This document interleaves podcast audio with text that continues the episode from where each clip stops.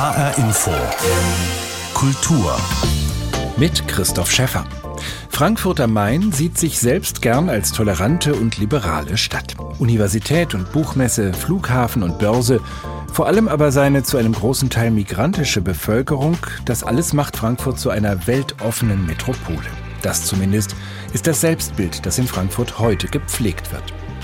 Da passt es so gar nicht, dass das Historische Museum in Frankfurt der eigenen Stadt jetzt das genaue Gegenteil vor Augen führt. Mitläufer und Denunzianten, begeisterte Nazis und willige Vollstrecker. Auch das waren die Frankfurterinnen und Frankfurter in der Zeit des Nationalsozialismus und schon davor.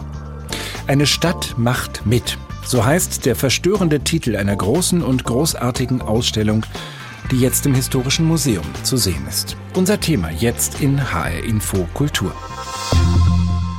Als Stadt des Geistes, der Kunst oder des Handels hätte man Frankfurt zu Beginn des 20. Jahrhunderts durchaus bezeichnen können, auch als Stadt der Moderne oder des sozialen Wohnungsbaus. Doch für die Nationalsozialisten klang all das viel zu liberal, zu weltläufig, zu jüdisch. Und so verpassten sie Frankfurt am Main einen Ehrentitel, der all das überdecken sollte. Stadt des deutschen Handwerks. Diese von vielen Erinnerungen deutscher Vergangenheit geheiligte Stadt besitzt in ihrer fast unberührt erhaltenen, ausgedehnten gotischen Altstadt ein kostbares Denkmal deutscher Handwerkskultur, die zu allen Zeiten in Frankfurt in hoher Blüte gestanden hat. Mit vollem Recht führt darum die alte Kaiserwahl und Krönungsstadt heute mit dem Einverständnis des Führers den Ehrennamen der Stadt des deutschen Handwerks und zieht alljährlich die großen Reichshandwerkertage in ihren Mauern. Sie sind die Krönung des Besuchs einer der schönsten, ältesten deutschen Städte, die lebendig jung geblieben ist und vielseitig und zielbewusst zu ihrem Teil an dem Neuaufbau des Deutschen Reiches mitarbeitet, weil sie sich ihrer großen Verpflichtung als Trägerin deutscher Überlieferung und deutscher Kultur bewusst ist. Frankfurt als Stadt des deutschen Handwerks, ein Ehrentitel verliehen vom Führer. Und ein großer Teil der Frankfurter Stadtgesellschaft war begeistert. Eine Stadt macht mit. So heißt die neue Ausstellung im Historischen Museum. Es ist eine von drei Ausstellungen, die sich jetzt mit Frankfurt im Nationalsozialismus beschäftigen und dabei tiefe Einblicke gewähren in den Alltag der Frankfurterinnen und Frankfurter in den Jahren 1933 bis 1945. In der Fahrgasse in Frankfurt hatte die Familie Kiefer zwei gut gehende Schuhgeschäfte. Ihren Wohlstand dokumentiert der Vater von 1939 bis 42 in kurzen, unbeschwerten Amateurfilmchen. Man sieht die Familie ausgelassen beim Kaffeeklatsch oder freut sich mit dem erwachsenen Sohn Leonhard, der am Main lachend ins Bötchen steigt. Wer den Stummfilm im Frankfurter Historischen Museum sieht, könnte glatt vergessen, dass zur gleichen Zeit deutsche Soldaten Europa in Schutt und Asche legen. Zum ersten Mal zeigt das Museum in einer großen Gesamtschau, wie die Stadt Frankfurt die Zeit des Nationalsozialismus erlebt hat, sagt Museumsdirektor Jan Gerchow. Da geht es nicht um ein paar Parteigrößen oder Minister, die irgendwas entschieden haben, sondern es geht um den Alltag, es geht um die äh, Arbeitsverhältnisse, um, um die Familien, äh, um Reisen, um Urlaub aber natürlich auch um Zwang, Verfolgung, äh, Unterdrückung, Polizei, Gefängnisse. Also das ganze Spektrum des Lebens in den 30er und 40er Jahren haben wir da versucht darzustellen. Eine Stadt macht mit. Unter diesem harmlos klingenden Titel verbirgt sich der Abgrund einer Bevölkerung, die schon vor der Machtübernahme 1933 die Ideologie der Nationalsozialisten begrüßte. Eindrucksvoll präsentiert das Historische Museum Frankfurter Familien und Biografien, aber auch Orte und Objekte, die zeigen, wie noch heute, fast 80 Jahre später, die dunkle Epoche des Nationalsozialismus in unserer Gesellschaft fortwirkt. Das kann man, glaube ich, sagen, dass das ein Ergebnis der Ausstellung ist, dass Frankfurt in den 20er Jahren, man muss aber auch sagen, auch in der Nachkriegszeit durch die hohe Kontinuität äh, im Personal der Stadtverwaltung, der Justizverwaltung, Finanzverwaltung und so weiter, eine ziemlich braune Stadt war, dass es nicht zufällig so war, dass diese Stadt sich besonders schnell dem NS geöffnet hat. Schon bei den Reichswahlen 1929 wählten überproportional viele Frankfurter die NSDAP. Bereits 1927 dominierte der NS-Studentenbund an der Frankfurter Goethe-Universität. Und als erste deutsche Universität gehörte ihr Rektor schon 1933 den Nationalsozialisten an. Auf 900 Quadratmetern zeigt das Historische Museum die Besonderheiten der NS-Zeit in Frankfurt. Beispielhaft an 19 Orten der Stadt. Wie Frankfurter Bürgerinnen und Bürger mitmachen, dulden oder untätig wegsehen angesichts der Verbrechen der Nationalsozialisten, sagt die Frankfurter Kulturdezernentin Ina Hartwig. Eine der wirklich prägnanten und auch originellen und ich denke auch zum Nachdenken anregenden Thesen dieser Ausstellung ist, dass der Nationalsozialismus für die Bevölkerung nicht nur als Schreckensregime daherkam, sondern auch Angebote gemacht hat, die den Menschen zumindest kurzfristig auch Vergnügen bereitet haben. Eine Stadt macht mit. Die anschauliche, interaktive und beeindruckende Ausstellung im Historischen Museum ist nichts weniger als der ehrgeizige Versuch zu zeigen, wie eine ganze Stadt den Versuchungen der Nationalsozialisten erlag. Und es ist ein erschütterndes Ergebnis, dass Frankfurt schon in den 20er Jahren eine braune Stadt war. So Museumsdirektor Jan Gerchow. Wir zeigen auch ein Stück weit, warum das so passiert ist. Es gab hier besonders viele Profiteure. Es gab hier besonders viel zu profitieren. Es gab besonders viel Neid offenbar auch auf das äh, erfolgreiche jüdische Wirtschaftsbürgertum. Das ist auch ein weiteres Ergebnis der Ausstellung. Die Stadtverwaltungen, aber auch die lokal angesiedelten Landesbehörden, Finanz-, Justizverwaltung und so weiter, die sind ganz entscheidend gewesen, um den NS äh, in der Fläche und hier vor Ort überhaupt durchzusetzen. Und das ist das große Verdienst dieser Ausstellung. Sie macht klar, um den Versprechen der Rechtsradikalen heute zu widerstehen, muss man die NS-Ideologie und ihre Auswirkungen auf die Frankfurter Menschen verstehen. Die anschauliche, interaktive und beeindruckende Ausstellung im Historischen Museum ist nichts weniger als der ehrgeizige Versuch zu zeigen, wie eine ganze Stadt den Versuchungen der Nationalsozialisten erlag. Jan Tussing über die Ausstellung Frankfurt und der NS, eine Stadt macht mit. Die Topographie Frankfurts ist der Ausgangspunkt dieser Ausstellung, die Stadtlandschaft mit Orten, die wir auch heute erleben können. Der Bahnhof, das Polizeirevier, die Universität, die Bühne, das Zuhause. Insgesamt 19 solcher Orte werden beleuchtet mit Dokumenten und Exponaten. Und immer geht es um die Frage, welche Handlungsmöglichkeiten es hier gab. Mitmachen, Wegsehen, blinder Gehorsam oder Widerstand. Die Perspektiven der Verfolgten werden dem gegenübergestellt. Eine der Kuratorinnen der Ausstellung ist Jenny Jung. Ich habe nach einer Führung mit ihr gesprochen und sie gefragt, warum sie diesen Zugang zum Thema über die Orte gewählt hat. Ja, es ist natürlich immer noch eine Herausforderung, nach ähm, über 75 Jahren eine Ausstellung über den NS zu machen, wo man ja oftmals hört, das hat man doch schon hundertmal gehört und dargestellt in Ausstellungen. Für uns war es deshalb wichtig, einen neuen Zugang zu dem Thema zu ermöglichen. Und für uns war der Bezugspunkt immer schon die Stadt, weil das ist das, was unsere Stadtgesellschaft mit der damaligen verbindet. Und deswegen haben wir uns das Konzept der urbanen Orte angeschaut und gemerkt, dass es sehr gut funktioniert, weil wir hier die Möglichkeit haben, unterschiedliche Perspektiven einzubeziehen und an den Orten verschiedene Menschen sich begegnen zu lassen. Machen wir mal ein Beispiel. Äh, Sie haben vorhin hier in der kleinen Führung für die Journalistinnen und Journalisten die Universität vorgestellt. Da habe ich gesehen mit eigenen Augen ein Kündigungsschreiben für Theodor W. Adorno, der als jüdischer Professor nicht mehr an der Uni lehren durfte und direkt daneben die Dissertation von äh, Josef Mengele. Also Opfer und Täter an der gleichen Universität. Was bringt Ihnen das sozusagen, diese Bezüge über den Ort herzustellen zu diesen zwei ganz unterschiedlichen Biografien und Geschichten? Uns geht es eben genau darum, Tätergeschichte und Opfergeschichte nicht getrennt voneinander zu betrachten, sondern genau den Zusammenhang der Taten von Täterseite uns genau anzuschauen und zu zeigen, welche Konsequenzen hatte das eigentlich für die Verfolgten, für die Opfer des NS. Und so haben wir eben an diesen unterschiedlichen Stellen in der Ausstellung die Möglichkeit, diese Begegnungen und diese Kontraste aufeinanderprallen zu lassen. Wir wollen eben zeigen, ja, an der Universität hat jemand wie Theodor W. Adorno gearbeitet, aber eben auch jemand wie Josef Mengele. Und das steht in ganz konkretem Zusammenhang. Theodor W. Adorno wurde entlassen und Josef Mengele wurde hier promoviert. Und beides in unserer Stadt, an Orten, die wir kennen, die wir jeden Tag sehen und wahrnehmen, an denen wir selbst unterwegs sind. Wie ist denn das mit den vielen Exponaten? Ich glaube, über 800 haben Sie hier in der Ausstellung, die ja auch einen Einblick in diesen nationalsozialistischen Alltag zeigen. Gab es da Dinge, die Sie selbst überrascht haben, wo Sie gedacht haben, das ist nochmal über das Exponat ein ganz neuer Blick auf ein Kapitel dieser Geschichte? Ja, also wir haben sehr viele Exponate zusammengetragen, weil es ja eben auch eine Gesamtschau des NS in Frankfurt sein sollte. Aber es gibt immer wieder Exponate, wo man wenn man genau hinschaut, dann doch noch mal etwas erfährt. Das ist, können ganz kleine Dinge sein, so wie das Kalendarium von Henry Ormond, das reichlich gefüllt ist 1938, aber plötzlich am 13. November 1938 abbricht, weil Henry Ormond verfolgt worden ist und ähm, im Zuge des Novemberpogroms nach Dachau deportiert wurde. Diese Ausstellung ist eine von dreien, die im Historischen Museum jetzt zu sehen sind, Frankfurt im NS, und sie hat den Titel Eine Stadt macht mit.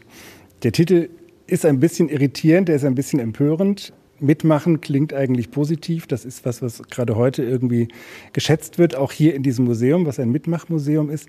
Was stoßen Sie mit diesem Titel an und welche Provokation steckt da vielleicht auch drin? Wir haben mit diesem Titel einen gewählt, der erstmal nicht in dem Tenor der sonstigen NS-Ausstellungen ist. Ne? Er ist nicht besonders ernst oder gedeckt, sondern es ist einfach ein ganz normales Wort, wo man erstmal ähm, vielleicht auch sich positiv darauf bezieht. Aber wenn wir das Ganze auf den NS anwenden, dann möchten wir eben zeigen, dass ähm, ganz viele große und kleine Täterinnen und Täter Menschen, die hier einfach gelebt haben, mitgemacht haben. Und dieses Konzentrieren auf das Mitmachen, das ist uns eben ein ganz wichtiges Anliegen. Dabei wollen wir natürlich nicht vergessen, dass auch hier in Frankfurt Widerstand geleistet worden ist. Und selbstverständlich werden auch die verschiedenen Opfergruppen erwähnt. Aber eine Stadt macht mit, möchte eben zeigen, dass wir hier eine Stadt unter vielen im NS untersuchen und zeigen, wie hier auf ganz unterschiedlichen Ebenen und an ganz unterschiedlichen Orten mitgemacht worden ist. Der Titel ist ja auch deshalb verstörend, weil wir in Frankfurt uns angewöhnt haben, ein ganz anderes Bild von unserer Stadt zu haben. Schon immer liberal. Das jüdische Bürgertum hat die Stadt Anfang des 20. Jahrhunderts geprägt. Das gehört sozusagen zu unserer positiv erzählten Geschichte. Aber Stimmt das äh, so gar nicht? Also ist Frankfurt tatsächlich eine braune Stadt gewesen, auch schon vor den Nazis?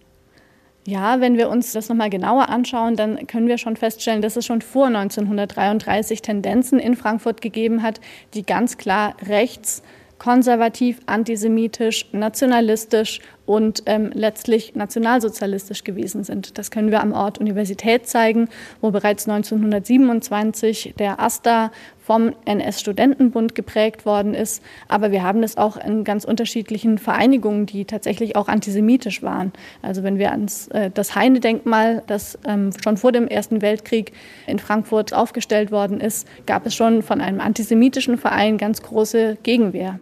Kommen wir noch mal auf die Perspektiven der Geschichtsschreibung, die Sie hier an den verschiedenen Orten deutlich machen. Zu Frankfurt gehört ja auch, dass es eine Stadt ist, wo ein Großteil der Menschen eine Einwanderungsgeschichte hat, die eben auch hier die ähm, Stadt im Nationalsozialismus erkunden. Wie können die sich möglicherweise auch auf unterschiedliche Weise identifizieren mit dem, was Sie hier sehen? Oder wie haben Sie diesen unterschiedlichen Background bei der Betrachtung der NS-Vergangenheit berücksichtigt? Ja, Frankfurt ist auch schon vor 45 eine diverse Stadt gewesen, wenn wir uns das allein politisch ansehen. Aber auch ähm, Sinti und Roma gehörten schon in den 20er Jahren und davor ganz normal zur Stadt dazu. Ähm, jemand wie Martin Brown war in Bockenheim tätig, wohnte dort, gründete dort seine Familie. Das heißt, wir haben hier eigentlich schon eine ganz große Vielfalt an ähm, unterschiedlichen Hintergründen, seien es politische oder biografische oder auch ähm, Glaubenshintergründe. Und Martin Brown ist ein schwarzer Deutscher, der eben in dieser Ausstellung auch gezeigt wird. Vielleicht kurz zum Schluss ähm, ein Wort zur Ästhetik dieser Ausstellung. Ähm, warme Holztöne. Und gleichzeitig sehen Sie in diesem Eichenholz, was hier verwendet wurde, auch eine Symbolik, die gar nicht so anheimelnd ist, oder? Genau, also ich glaube, wenn man sich mit den Inhalten ein bisschen vertraut macht und ähm, sich länger hier ähm, zwischen diesen hohen Wänden bewegt, dann merkt man, dass es doch vielleicht auch ein bisschen unbequem wird. Dieses Eichenholz ist ja doch auch was gewesen, was die Nazis ganz gerne in ihren Wohnzimmern hatten. Und ähm, da ist es ganz erleichternd, dass zwischendrin auch mal weiße Flächen sind, die einem immer wieder auch sagen können, ja, man hätte auch anders handeln können, man hätte auch Nein sagen können. Eine Stadt hätte auch nicht mitmachen können sagt Jenny Jung, eine der Kuratorinnen der Ausstellung Eine Stadt macht mit im Historischen Museum Frankfurt. Ergänzt wird die große Schau durch eine Ausstellung im Stadtlabor, in der 30 Frankfurterinnen und Frankfurter von ihrer ganz persönlichen Spurensuche im Heute berichten. Und das junge Museum bietet Kindern und Jugendlichen einen spielerischen Zugang zu den sehr unterschiedlichen Kindheitserfahrungen im Nationalsozialismus. Das alles unter einem Dach im Historischen Museum Frankfurt unter dem gemeinsamen Titel Frankfurt und der NS, zu sehen bis zum 11. September kommenden Jahres. Für Kinder und Jugendliche ist die Zeit des Nationalsozialismus weit weg, zeitlich, und gleichzeitig ist sie ganz nah. Denn die Fragen, um die es bei der Beschäftigung mit der Nazizeit geht, haben viel mit ihrer Gegenwart zu tun. Anpassung, Ausgrenzung, rechtsextreme Tendenzen auf der einen Seite, Antirassismus, Inklusion und Widerstand auf der anderen Seite. Im Jungen Museum in Frankfurt können Schülerinnen und Schüler zu diesen Themen eigenständig forschen. Und auch ein Schultheaterprojekt macht sich in diesem Sinne auf Spurensuche. Die Orte, die die Jugendlichen finden, dokumentieren sie mit einem kurzen Filmbeitrag, der in einem digitalen Stadtplan verlinkt wird. Plätze, Geschäfte, Synagogen und Denkmäler. Ich stehe vor dem Mahnmal der homosexuellen Verfolgung in Frankfurt am Main. Der digitale Stadtplan ist gespickt mit kleinen roten Markern. Und im September 2007 war hier der einzige Straßenraum, der nach einem geouteten Homosexuellen benannt war, Klaus Mann und hinter jedem dieser Marker verstecken sich Geschichten. Nach der Fertigung schlug die Künstlerin der Engelsfigur den Kopf ab und setzte ihn leicht verschoben wieder auf, sodass die Bruchstelle als Narbe sichtbar blieb. Geschichten von Verfolgung, Widerstand und jüdischem Leben im Nationalsozialismus. Dieser Ort ist eigentlich ein beliebter Ort in Frankfurt Höchst. Doch an diesem Gebäude hier erinnert fast nichts daran, dass damals jüdische Händler vertrieben wurden. Jede dieser Geschichten haben Schüler von zwei Frankfurter Gymnasien, der Ernst-Reuter-Schule und der Karl-Schurz-Schule, selbst recherchiert, Material dazu gesammelt und dann alles in kleinen Videos präsentiert. Ich stehe am alten Polizeigefängnis Klapperfeld. Die Frankfurter Gestapo nutzte das Klapperfeld, um Menschen zu inhaftieren, zu verhören und um zu foltern. Und Judith Sänger, die zusammen mit Katharina Fett-Schröver vom Schultheaterstudio dieses Projekt an die Schulen gebracht hat, ist überwältigt vom Ergebnis. Und zum Teil haben die Sachen rausgefunden, da habe ich wirklich gedacht, ich werde nicht mehr. Die haben zum Teil Orte gefunden, die wirklich nirgendwo sonst dokumentiert waren. Also die von den Stolpersteinen noch nicht erfasst waren und so weiter. Also da war ich wirklich verblüfft. War toll. Dabei waren die Schüler anfangs alles andere als begeistert von dem Thema. Wenn man heute 16 ist, dann hat man natürlich das Thema Faschismus im Unterricht. Aber das ist gerade so weit weg wie der Dreißigjährige Krieg. Das ist einfach irgendeine historische Begebenheit. Das ist nichts, was mich angeht. Klar, dass das gerade jemand wie Judith Sänger herausfordert. Immerhin war ihr eigener Vater, Valentin Sänger, ein berühmter Frankfurter Überlebender der NS-Zeit. Es sind sogar eine Straße und eine Schule nach ihm benannt. Das liegt mir unheimlich am Herzen, dass die Folgen dieser Zeit immer und überall präsent sind. Und deshalb haben wir die Idee gehabt, die Schüler selbst Orte suchen zu lassen in Frankfurt, die erzählen von jüdischem Leben, von Widerstand oder von Verfolgung in den Jahren 33 bis 44. Ob es die letzte Bademöglichkeit für Juden war, die sogenannten Swing Kids, die sich mit Musik gegen die Nazis auflehnten, oder ein jüdischer Sportverein. Es sind über 50 spannende Geschichten zusammengekommen und alles direkt vor der Haustür. Ja, die Schüler haben im Wesentlichen ihre Umgebung abgesucht und das fand ich großartig. Also die Karl-Schurz-Schüler haben hauptsächlich äh, Beiträge aus Sachsenhausen. Die Ernst-Reuter-Schüler haben vieles aus Heddernheim und eben aus Nordfrankfurt. Kaum jemand ist jetzt besonders weit gefahren. Ist ja auch nicht nötig. Viel Arbeit und viel Herzblut sind in dieses Schulprojekt eingeflossen. Aber diese Form, sich Geschichten zu erarbeiten und als eine digitale Erinnerungsplattform, als einen ganz besonderen Stadtplan zu präsentieren, das hat sich gelohnt, findet Judith Sänger. Wir wollen keine neutrale Reportage. Es ging immer darum, einen Ort zu finden, der mich ganz persönlich berührt, der mir wichtig ist und wo ich zeigen kann, was geht es mich an. Digitales Erinnern. Ein Beitrag von Yvonne Koch. Mehr zu diesem Projekt gibt es im Netz auf der Seite schultheater.de unter dem Stichwort 8. Mai. Zu den erschreckenden Kontinuitäten über die Zeit des Nationalsozialismus hinaus gehört auch die Geschichte des Paragraphen 175 im deutschen Strafgesetzbuch. 1872 in Kraft getreten, stellte er sexuelle Handlungen zwischen Männern unter Strafe. Die Nazis verschärften den Paragraphen und setzten die Höchststrafe von sechs Monaten auf fünf Jahre herauf, in erschwerten Fällen, wie es hieß, sogar auf zehn Jahre Zuchthaus.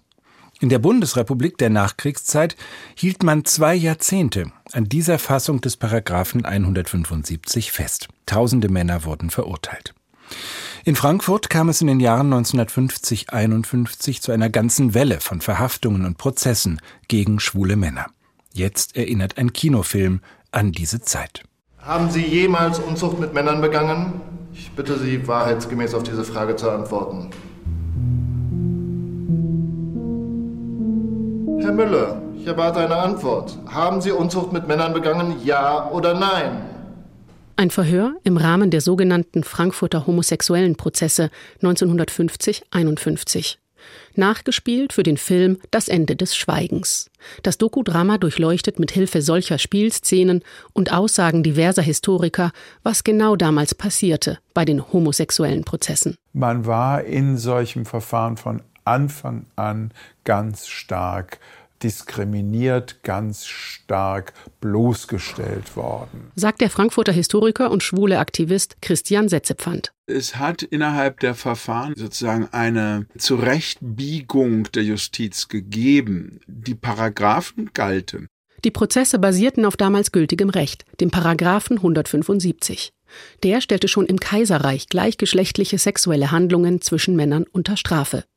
Doch die Nazis verschärften den Paragraphen im Dritten Reich so weit, dass bereits das Schwulsein an sich strafbar war und eine Denunziation reichte, um im Arbeits- oder Vernichtungslager zu landen. Nach einer kurzen Pause, der sogenannten großen Freiheit unter der amerikanischen Besatzung, setzte die junge Bundesrepublik unter Adenauer den Paragraphen 175 wieder ein, in der verschärften Form aus dem Dritten Reich, in der Homosexualität an sich strafbar war. Und nicht nur das dieselben Menschen, die vor 45 äh, bei den Staatsanwaltschaften arbeiteten, äh, sind dieselben, die nach 45 dort äh, weiterarbeiten. Hätten wir den Krieg nicht verloren, wir hätten sie jetzt ausgelöscht. Alle wären sie weg. Alle. Nun auslöschen können wir sie nicht, aber wegsperren. Das ist doch nur eine vorübergehende Lösung. Aber immerhin eine Lösung. Also da sieht man, da haben bestimmte Kräfte innerhalb äh, der Polizei, der Staatsanwaltschaften und im Film schön dargestellt auch äh, der Richter äh, einfach Hand in Hand gearbeitet, weil sie es als ihren Auftrag gesehen haben, diese im Zeitbegriff Volksschädlinge aus dem Verkehr zu ziehen. Im Sommer 1950 verhaftete die Polizei den 17-jährigen Strichjungen Otto Blankenstein. In seinem Notizbuch stehen mehr als 300 Namen von seinen Kunden.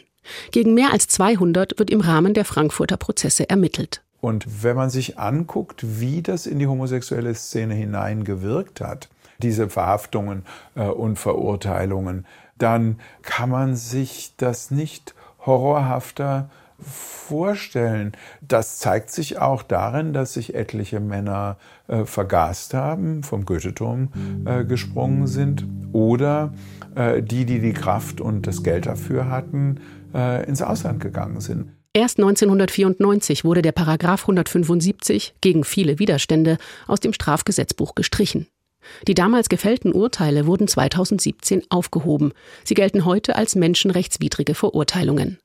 Doch die wenigsten Opfer wurden bisher entschädigt oder haben das überhaupt beantragt. Das hat bis in unsere Tage hinein in der homosexuellen Szene immer noch eine Wirkung. Äh, bei den Älteren etwas mehr, bei den Jüngeren etwas weniger. Ich glaube auch, dass wir ganz viel länger brauchen, um das Kollektiv aus unseren Köpfen so herauszubekommen. Der Film Das Ende des Schweigens glänzt nicht durch seine Schauspielszenen, die oft sehr hölzern wirken, sondern durch die sehr differenzierte Einschätzung und Einordnung der exzellenten historischen Experten wie Christian Setzepfand. Der Film präsentiert keine neuen Erkenntnisse über die Frankfurter homosexuellen Prozesse, aber er macht deren große historische Bedeutung sichtbar, arbeitet heraus, welche personellen und ideologischen Kontinuitäten vom Dritten Reich aus wirksam wurden und wie die Prozesse so zum Höhepunkt einer anti-homosexuellen Kampagne in der jungen Adenauer-Ära werden konnten. Es ist ein so spannendes wie erschreckendes Sittengemälde einer illiberalen Zeit, die einem heute völlig fremd erscheint.